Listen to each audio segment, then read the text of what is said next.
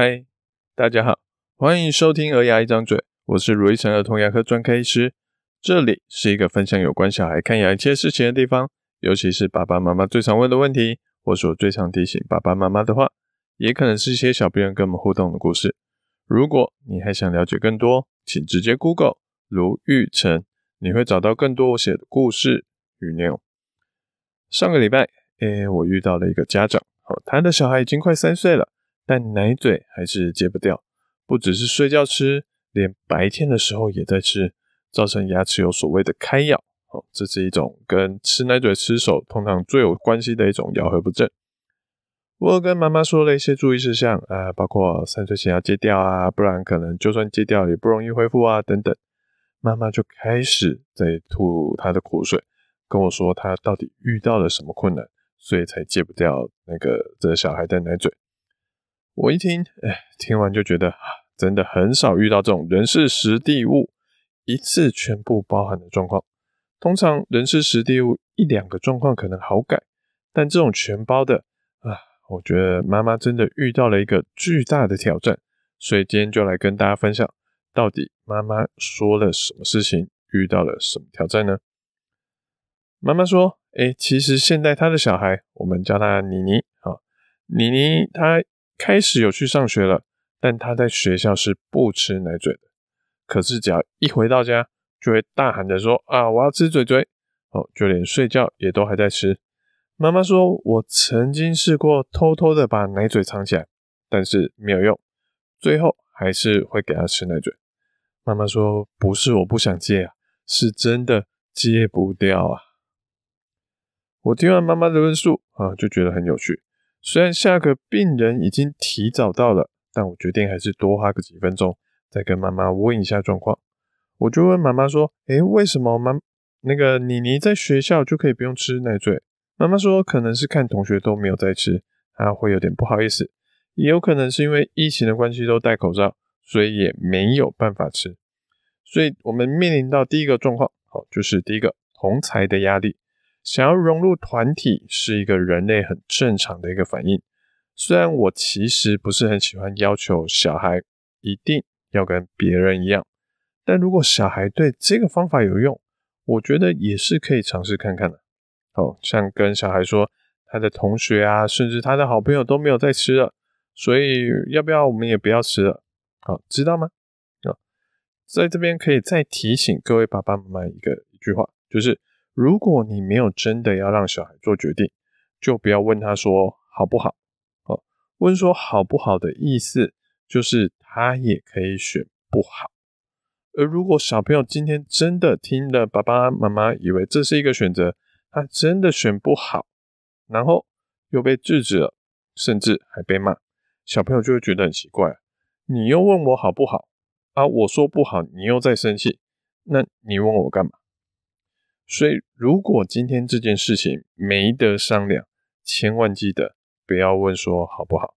譬如说，小孩如果说他要玩菜刀，他要玩玻璃杯，甚至我们说的夸张一点，他说他现在就想要骑机车上下学，我们该说的是：你现在还没办法用菜刀，你没办法用玻璃杯，你没办法自己骑机车，知道吗？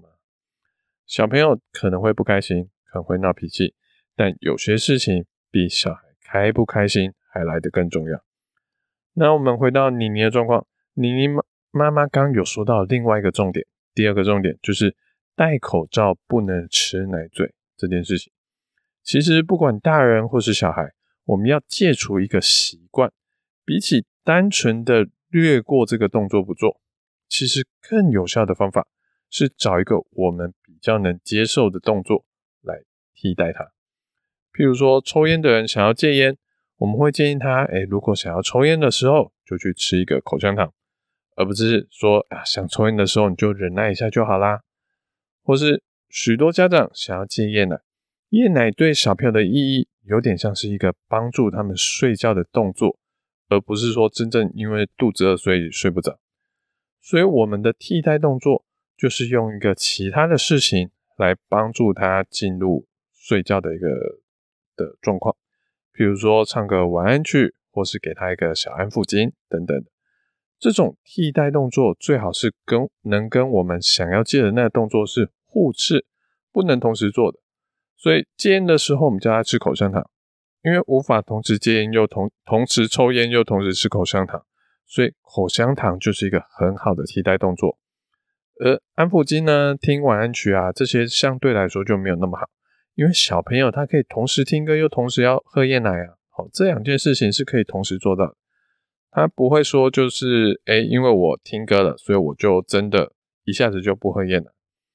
不过，我们可以反过来利用这个特性，我们可以一开始先让小朋友在喝夜奶的时候，我们给他一点安抚巾，让他觉得我要睡觉之前，我除了喝奶之外，我还会看到这条小手帕，这样子他会觉得说啊，这个手帕也是在来帮助我睡觉的一个东西，可以增加它的连结。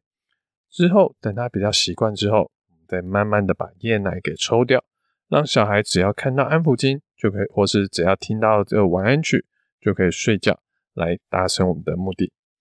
而妮妮妈妈提到的戴口罩，其实也是一个很好的戒奶嘴的替代动作，因为通常小朋友他是没有办法同时又戴口罩又要吃奶嘴，好，通常是做不到了，但硬要做可能可以，可是通常来说是不行。所以我甚至跟妈妈一个提议，如果戴口罩你，就不会吃奶嘴的话，其实可以考虑说，干脆在家里也戴口罩。而且我还提醒妈妈，如果真的要做，记得哦，我们刚刚有说群体的一个压力，记得哦，如果真的要的话，不是只有你在家戴口罩，他会觉得不公平。为什么你们不用戴？为什么爸爸妈妈不用戴？只有我要戴？所以要戴的话，就大家一起戴，家中所有人都连在家都一起戴口罩。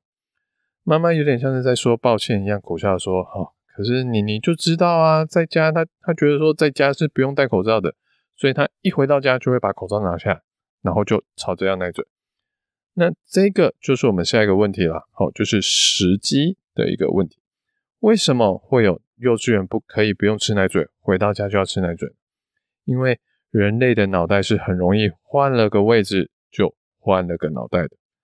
从小我们就是这样的人啊。”我们会去找找看，诶，谁是最好说话的那一个？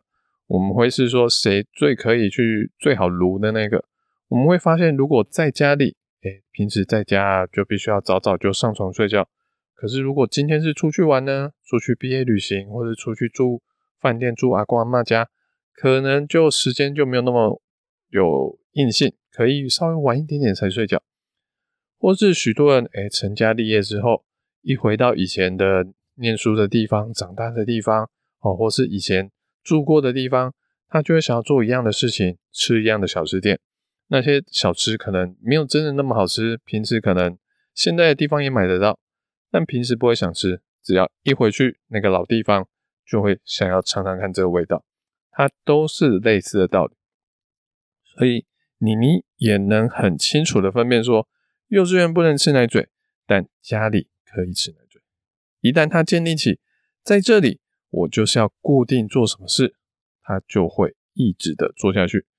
所以，如果可以的话，换个家里的摆设，比如说床的位置啊、床单的颜色啊、桌椅的方向啊，就是稍微调整一下，让你觉得说家中有点不一样的感觉，就有更高的机会去建立起新的行动规则。再来，妈妈有提到说，她会偷偷的把奶嘴藏起来。跟他说，现在已经没有奶嘴了。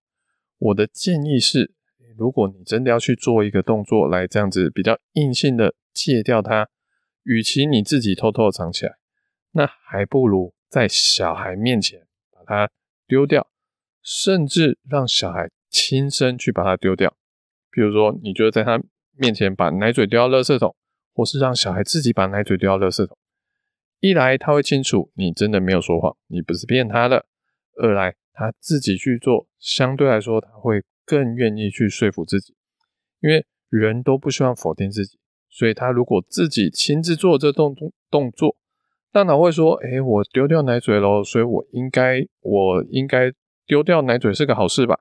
那我就要继续遵守，就是让奶嘴离开我的生命之中的那种感觉，相对来说会比较容易继续维持下去这个行为。”而其实听到说这么多，我连丢奶嘴都听到了。最让我好奇的其实是最后一点。我问妈妈说：“诶，妈妈，既然奶嘴都藏起来了，好，那后来又发生了什么事？为什么妮妮又再继续吃奶嘴？”妈妈说：“因为妮妮就是会一直哭啊，哦，她跟她说奶嘴已经没有了，她就一直哭，一直哭，一直哭，哦，哭到同住的家人受不了了。”就会又给他奶嘴，所以呢，我们戒奶嘴又失败了。这其实就是一个最大的问题。一方面，就像我们前几集说的，妮妮发现她虽然哭一下、哭两下没有用，但继续哭个第三下、第四下，诶，我就成功了，奶嘴就回来了。这个跟赌博成瘾的机制是一样的，而且这会让他成瘾性更高，更难戒除。遇到问题就是拼命坚持哭下去。就会成功了，所以奶奶呃妮妮之后就会更偏向用哭来挽回奶嘴。另一方面，我们刚刚说的时机点是一个问题。好，除了说地点之外，小孩最大的本领就是柿子会挑软的吃。他知道说找谁求救能最能帮助到他。妈妈可能铁了心不给他吃奶嘴，但家中其他人心比较软，一下子就放弃了。所以妮妮只要看到，哎，今天可能，譬如说阿公阿妈也在家，就我就哭给你们听，那我就会有高成功的几率能换回奶嘴，那我就拼命哭啊。所以这样子是不可能会成功的。面对小孩子的任何问题，哦，其实都还是要有大人的共识才行。这点在我们儿童牙医其实是每天都会遇到问题，不是每个爸爸妈妈，甚至叔叔阿姨、阿公阿妈都会把牙齿。当做最重要的事情。有些人他只要小孩不要躺在诊疗椅上哭，就算乳牙全黑的，就算恒牙大概也会跟着出问题，他们也不在意。像这礼拜才一个妈妈，也是小孩蛀到十几颗蛀牙，说家中长辈觉得没关系啦，好拼命的喂小孩吃东西。妈妈觉得很不妥，才找到我们这边。我看了一下，呃，只剩下两颗臼齿。还能用豪氏牙套救起来，其他已经要抽神经的门牙，甚至连留都留不住，要拔牙了。结果呢，说好要治疗的那一天，哎，又临时取消不做了。好，对我们来说，今天有病人取消，我们就是赶快安排其他病人，让其他在排队等待的病人能早点接受治疗，早点接受检查就好了。但对那个取消的小孩来说，可能牙齿的状况。又要一路的往下掉，我当然不希望看到那样的局面，但可能这个是家中所有人最后一起做出来的决定，我也只能献上祝福。我们该学习的课题就是，不是每个人都会重视你所重视的东西。我想这个没有对错之分，就像这个礼拜也有个听众来私讯跟我说，他的父母很不想看牙，问我有没有什么好方法能让。他去带长辈去看牙，我觉得其实大家都成年人了，该为自己的行为做负责。对那位长辈来说，有些东西的排行榜，它的重视度、优先度比看牙还来得更前面。而这些决定会不会让他以后吃东西不方便呢？会。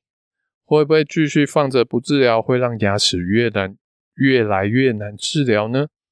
会。不过，这就是他自己该付出的代价跟选择啊。我们希望看到这样的局面吗？当然不希望。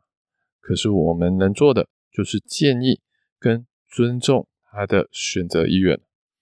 小孩子因为还小，我们不能让他做百分之百的决定。但大家其他人都是成人了，就该为自己去负责，为自己也好，哦，为他自己的小孩也好。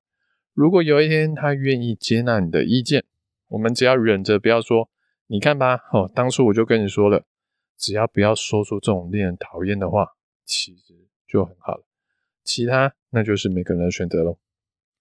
今天最后，我们来整理一下妮妮好带给我们的人事实地物的一些改变状况。第一个，呃，群众团体的力量很大，而不同的地点、不同的对象，小孩就会有不同的行为模式。第二个，要戒掉习惯，可以用一个。最好是不能同时进行的行动来代替，而不是单纯就叫他忍耐，不要去做。第三个，家中大人要找出共识，避免让小孩有那种赌博式，诶，抽奖中奖的那种行为模式，持续用哭闹来抽奖，加深他对一些习惯的依赖。感谢大家的聆听，我是卢医生儿童牙医。如果你喜欢我们这节内容，请在 Apple Podcast 上给我们一点评论。有什么想听的主题跟意见想法，可以点进资讯栏有留言链接让我们知道。我们下次见，拜拜。